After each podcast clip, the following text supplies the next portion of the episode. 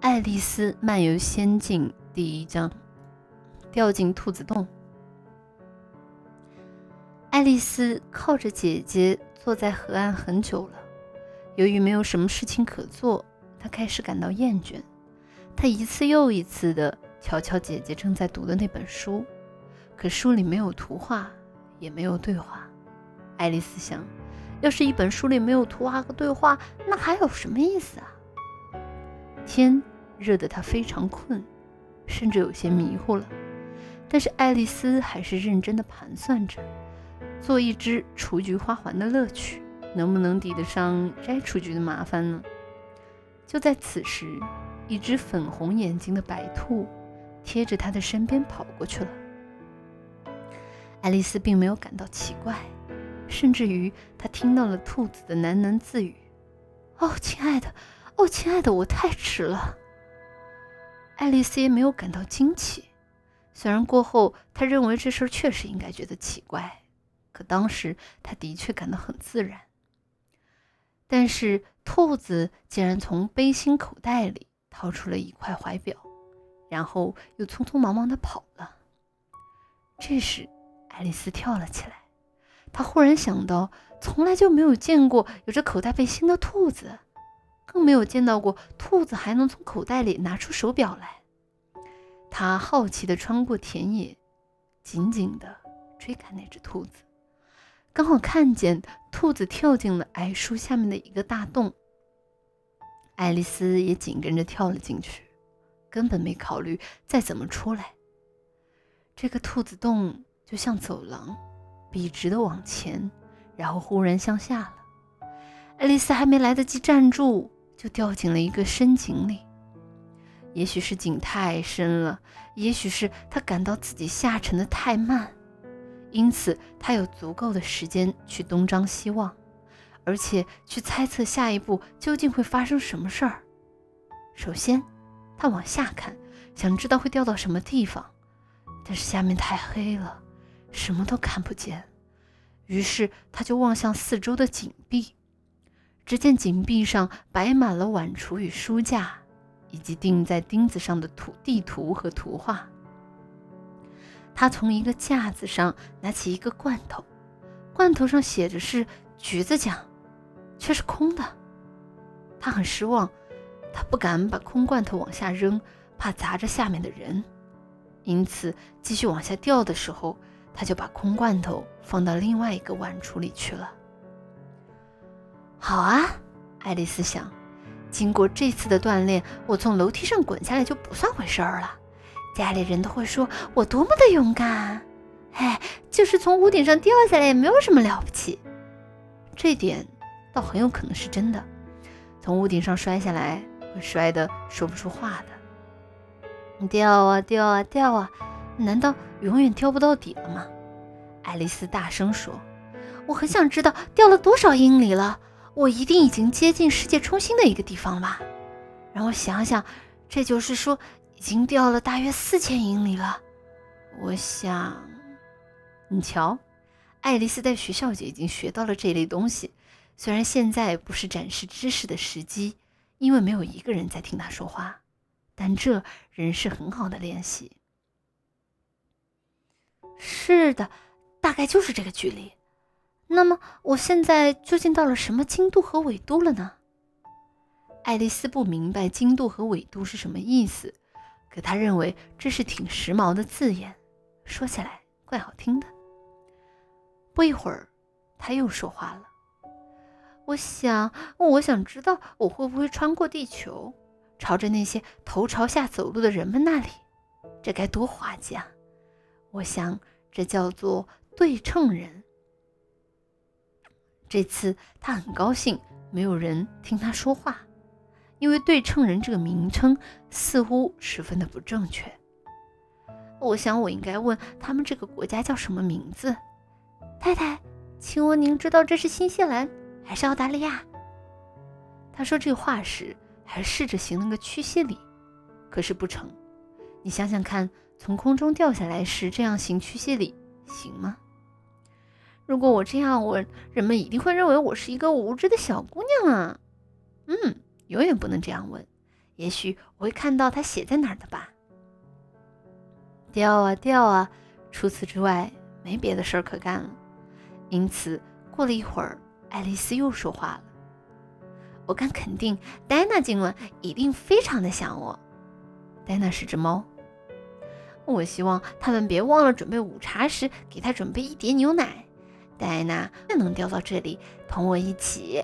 我怕空中没有你吃的小老鼠。嗯，不过也许你能捉到一只蝙蝠。你要知道。”它很像老鼠，可是猫吃不吃蝙蝠呢？这时，爱丽丝开始瞌睡了。她困得迷迷糊糊的时候，还在说：“猫吃蝙蝠吗？猫吃蝙蝠吗？”有时候又会说成：“那蝙蝠吃猫吗？”这两个问题，他哪个也答不出来，所以他怎么问都没有关系。这时他已经睡着了，开始做起梦来。他梦见正从戴娜手拉手走着，并且很认真地问：“戴娜，告诉我，你吃过蝙蝠吗？”就在这时，忽然“砰”的一声，他掉到了一堆枯枝败叶上，总算掉到底了。爱丽丝一点也没有摔坏，她立刻站起来。向上看看，黑洞洞的；朝前一看，是一个很长的走廊。他又看见了那只白兔正急急忙忙地朝前跑。这回可别错过时机！爱丽丝像风一样的追了过去。他听见兔子在拐弯时说：“哎呀，我的耳朵和胡子啊，现在太迟了。”这时，爱丽丝已经离兔子很近了。但当她也追到拐角时，兔子却不见了。他发现自己在一个很长很低的大厅里，屋顶上悬挂着一盏灯，把大厅给照亮了。大厅四周都是门，全都锁着。爱丽丝从这一边走到那一边，推一推，拉一拉，每扇门都打不开。她伤心地走到了大厅的中间，琢磨着。该怎么出去？忽然，他发现了一张三条腿的小桌，桌子是玻璃做的，桌上除了一把很小的金钥匙，什么也没有。爱丽丝一下就想到，这钥匙可能是哪个门上的。可是，哎呀，要么是锁太大了，要么就是钥匙太小了，哪个门也用不上。不过，在他绕第二圈的时候，忽然发现。刚刚没有注意到的一个地障木的后面，有一扇约十五英寸高的小门。他用这个小金钥匙往小门的锁眼里一插，太高兴了，正合适。爱丽丝打开了门，发现门外是一条小走廊，比老鼠洞还要小。她跪下来，顺着走廊望出去，见过了一个从没见过的美丽花园。她多想离开这个黑暗的大厅，去到那些美丽的花圃和清凉的喷泉中去啊！可那门框连脑袋都过不去。可怜的爱丽丝想：“哎呀，就算头能过去，肩膀不跟着过去也没有用啊！我多希望能缩成望远镜里的小人啊！”爱丽丝经常把望远镜倒着看，一切东西都会变得又圆又小，所以她认为望远镜可以把人放大。或是缩小。我想自己能变小的话，只要知道变的方法就行了。你看，这一系列稀奇古怪的事情，使得爱丽丝认为没有什么事情是不可能的。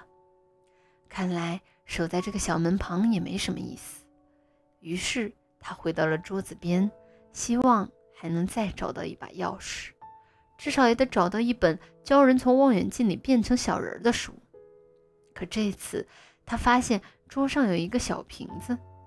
爱丽丝说：“这小瓶刚刚确实不在这里。”瓶口上系着一张纸条，上面印着两个很漂亮的大字：“喝我。”